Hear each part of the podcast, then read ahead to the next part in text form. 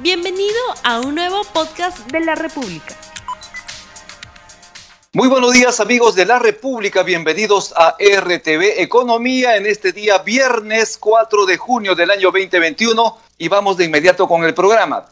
Como hemos dicho, los candidatos a la presidencia Keiko Fujimori y Pedro Castillo participaron el pasado domingo en un debate final previo a las elecciones de este domingo 6 de junio y nos interesa mucho justamente estas propuestas en materia de empleo, en la generación de puestos de trabajo que demandan los peruanos, más aún luego del embate de la pandemia y del cierre de las actividades económicas, sobre todo de la economía y el empleo en el país, sobre las propuestas de los candidatos en este importantísimo sector. Vamos a hablar el día de hoy con Fernando Cuadros ex viceministro de Promoción del Empleo, a quien justamente ya tenemos en la línea. Muy buenos días, señor Fernando Cuadros.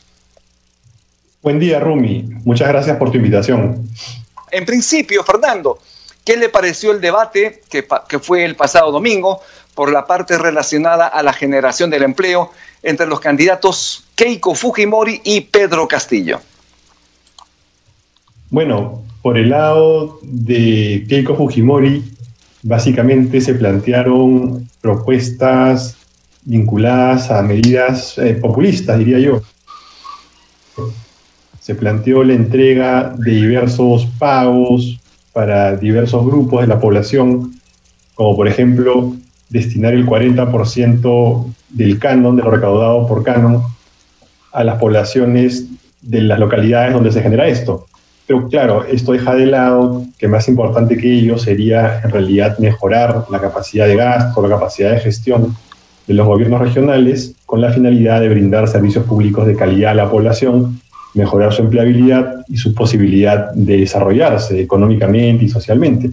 Y por el lado del candidato Castillo, se planteó la posibilidad de masificar el crédito, focalizándolo sobre todo en las micro y pequeñas empresas, que han sido las más afectadas por la pandemia, así como en los pequeños productores agropecuarios. Por ese lado, esta medida me pareció acertada.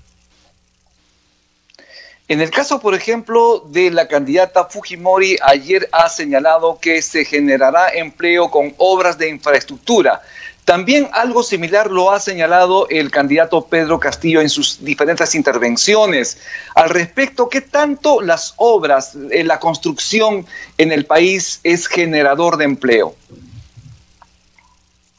Es importante en realidad acelerar la inversión pública como un mecanismo de reactivación de la economía y de generación de empleo, dado que es un sector pues intensivo en mano de obra pero no debería de ser la única medida, debería ser parte de un paquete más amplio de medidas que debería incluir, por ejemplo, una especie de continuación del programa Reactiva Perú, pero en este caso focalizando los créditos desde el principio en las MIPES, que son los segmentos empresariales más afectados por la economía, con la finalidad de permitirles sobrellevar la situación actual de desaceleración económica, eh, no cerrar y posteriormente recuperarse y seguir generando empleo formal en nuestro país. Además, había que pensar, creo yo, en un programa de generación de empleo temporal para los segmentos a los que les cuesta incluso acceder a este empleo que se generaría vía la inversión pública, que son los, grupos más vulnerables de la población, y que les permitiría, vía su trabajo, generar un ingreso que los ayude en este periodo de crisis, además de ir mejorando también, digamos que la infraestructura de sus localidades. Por ejemplo, vía el programa Trabaja Perú, que genera empleo temporal a través de la realización de pequeñas obras en las localidades más vulnerables, más pobres del país es parte de lo que el ministro de Economía anunció recientemente, un esfuerzo fiscal de más de 1.200 millones de soles con la finalidad justamente de transferir recursos a los programas sociales y también estos empleos temporales de lo que está señalando. Pero más allá de esto, eh, el candidato Castillo habló de la posibilidad de cambiar la constitución para ello, digamos, realizar un referéndum donde la gente pueda opinar si se debe o no se debe cambiar la constitución, porque es decisión del pueblo en ese sentido, ¿cree usted que mejorar los empleos, generar los empleos que el Perú necesita, pasa también por una mejora, por un cambio en la constitución del país? es parte de, en principio, hay que solucionar el problema actual de corto plazo que tiene que ver con la crisis económica y la pérdida de empleo generadas por la pandemia. Y el primer paso para solucionar ello es acelerar el proceso de vacunación masiva. Mientras no se vacune a toda la población sujeta de ello, va a ser pues prácticamente imposible poder reactivar a la economía de manera sostenida, sobre todo en aquellos sectores, digamos que eh, más intensivos en empleo, que implican un trato directo entre las personas. Eso es muy importante tenerlo claro. Y este proceso de vacunación masiva tendría que ir acompañado, como señalaba, de una política fiscal expansiva, que implique, por ejemplo, otorgar nuevos bonos a la población más afectada por la pandemia, como lo propuso el Fondo Monetario Internacional, pero bonos focalizados, y además eh, este programa ampliado de créditos baratos para MIPES, empleo temporal y aceleración de la inversión pública en el corto plazo. Pero, evidentemente, una vez superado ese problema, se requiere hacer reformas estructurales en el país que permitan, por ejemplo, brindar salud pública masiva y gratuita de calidad, lo mismo con la educación, mejorar el acceso a la vivienda de las personas, el acceso a empleo realmente de calidad.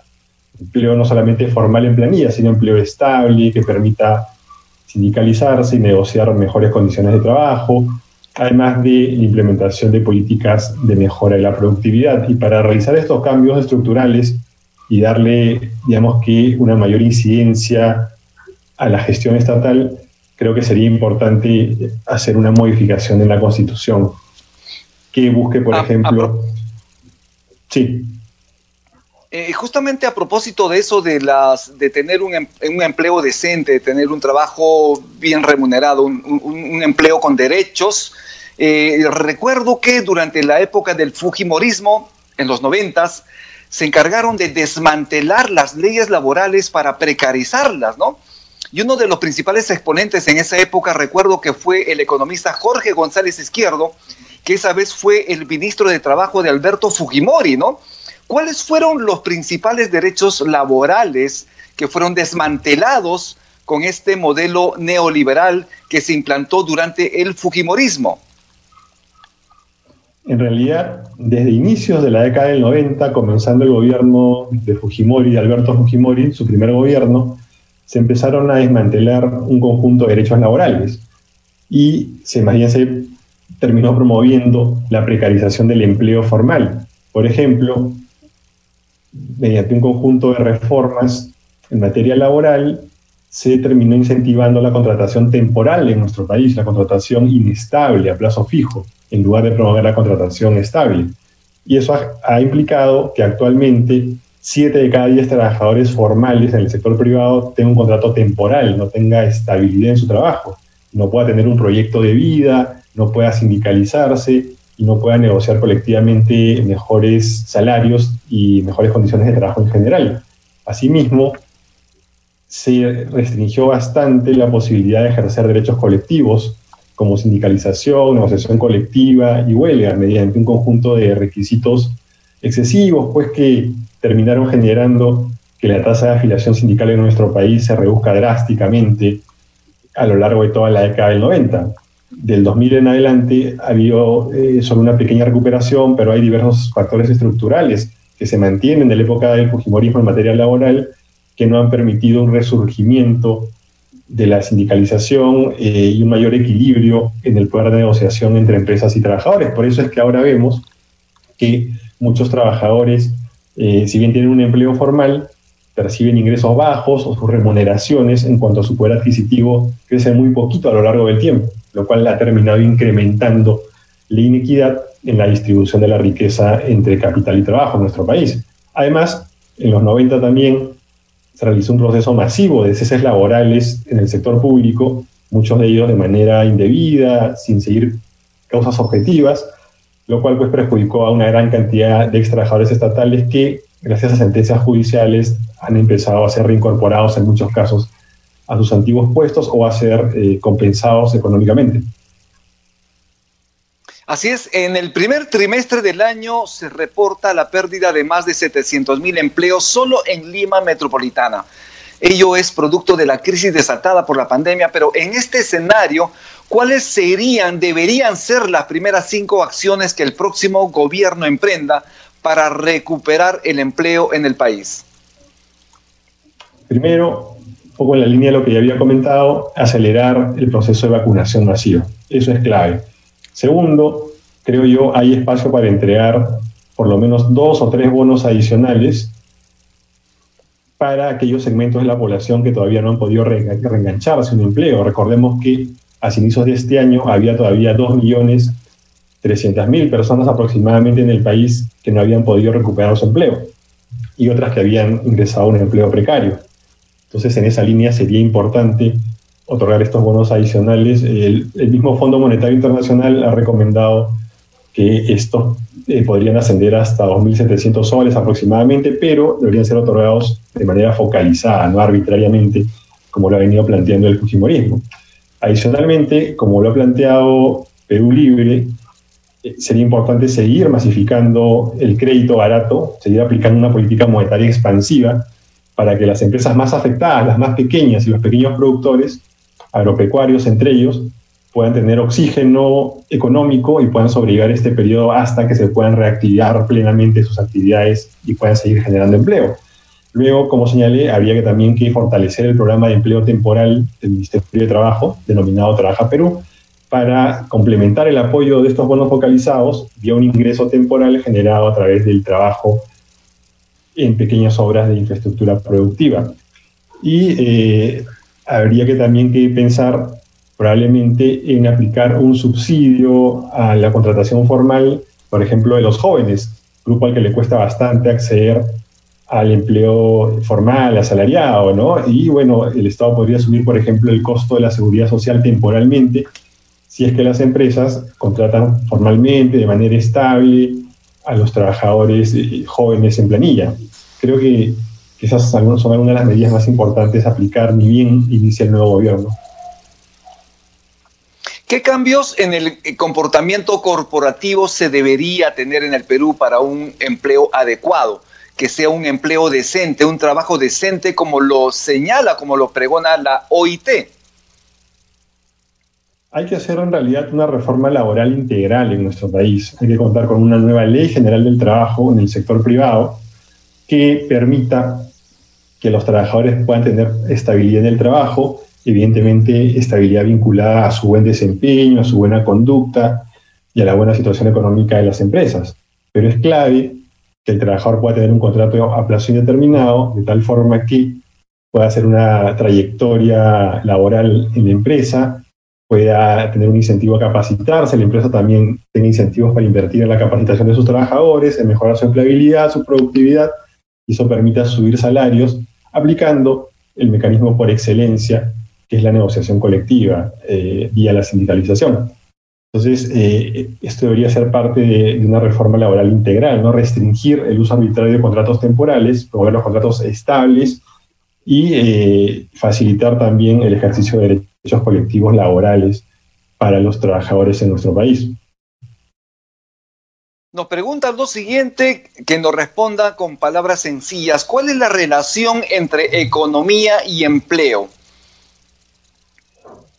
La relación es directa. Eh, la generación de empleo, sobre todo el empleo formal, depende fundamentalmente del crecimiento de nuestra economía.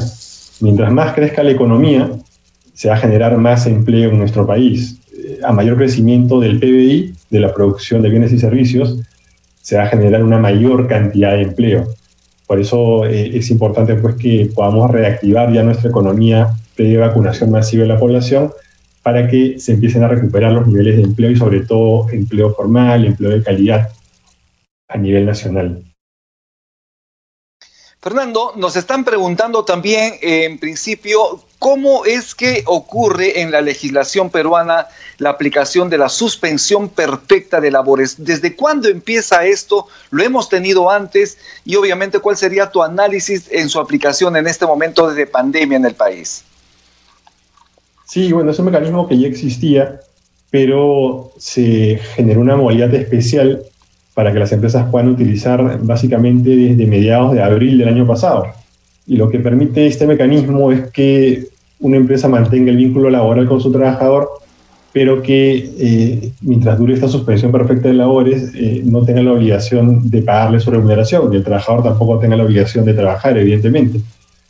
Lamentablemente, ese mecanismo que se aplicó durante todo el 2020 y continúa vigente, ah, implicó pues que alrededor de 300.000 trabajadores se queden sin ingresos laborales formales y muchos de ellos se vean obligados a salir a buscar un ingreso informal, eh, exponiéndose al contagio y al fallecimiento. Es una cantidad importante de, empleo, digamos, que se mantuvo con vínculo laboral, pero que eh, ya dejó de percibir ingresos. Y bueno, entiendo que esa modalidad continúa vigente, todavía se puede aplicar, aunque ha bajado la cantidad de trabajadores implicados porque ha habido una mayor reactivación de las ramas de la economía.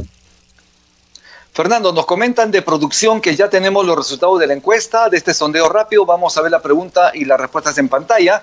Debate presidencial. Propuestas de los candidatos permitirán generar empleo a corto plazo 29%, a largo plazo 71%. Eh, eh, Fernando, ¿qué opinión tienes de este resultado de este sondeo rápido en la República? Creo que sobre todo las propuestas del candidato Castillo son las que van a permitir generar eh, empleo en el corto plazo, en el lapso del primer año de gobierno, porque están enfocadas pues en apoyar económicamente a las empresas y a los trabajadores más afectados, ¿no?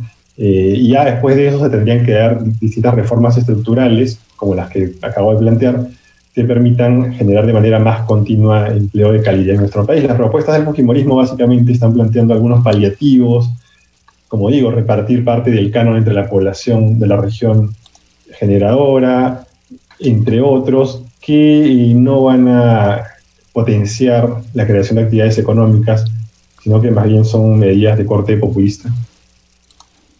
Bien, muchísimas gracias Fernando. Estuvimos, estuviste en RTV Economía, te agradecemos muchísimo. Te doy 15 segundos para que puedas despedirte del público. Quizás tus recomendaciones finales eh, a la población, a los peruanos que se están viendo en este momento. Sí, yo le recomiendo a la población que se informe bien antes de votar, que revise las propuestas, que vea cuáles piensan en el bien común y cuáles piensan en determinados intereses privados y que cuando se hable de temor recuerde lo que pasó en los 90, donde hubo un ataque eh, tremendo contra los trabajadores, sobre todo contra los sindicatos, que hasta ahora no han podido recuperarse, lo cual ha implicado pues que a pesar de que se ha generado empleo, este no ha sido de la mejor calidad y las remuneraciones se han mantenido estancadas. Tenemos una situación de, o tuvimos una situación de bonanza macroeconómica antes de la pandemia con malestar microeconómico, como lo dijo el economista peruano Jürgen Schultz. Bien, muchísimas gracias. Entonces estuvimos con Fernando Cuadros, a quien nuevamente le agradecemos su participación en RTV Economía. El ex, ex viceministro de Promoción del Empleo. Y con esto, con esto hemos terminado el día de hoy. Muchísimas gracias por su atención. No olvides suscribirte para que sigas escuchando más episodios de este podcast.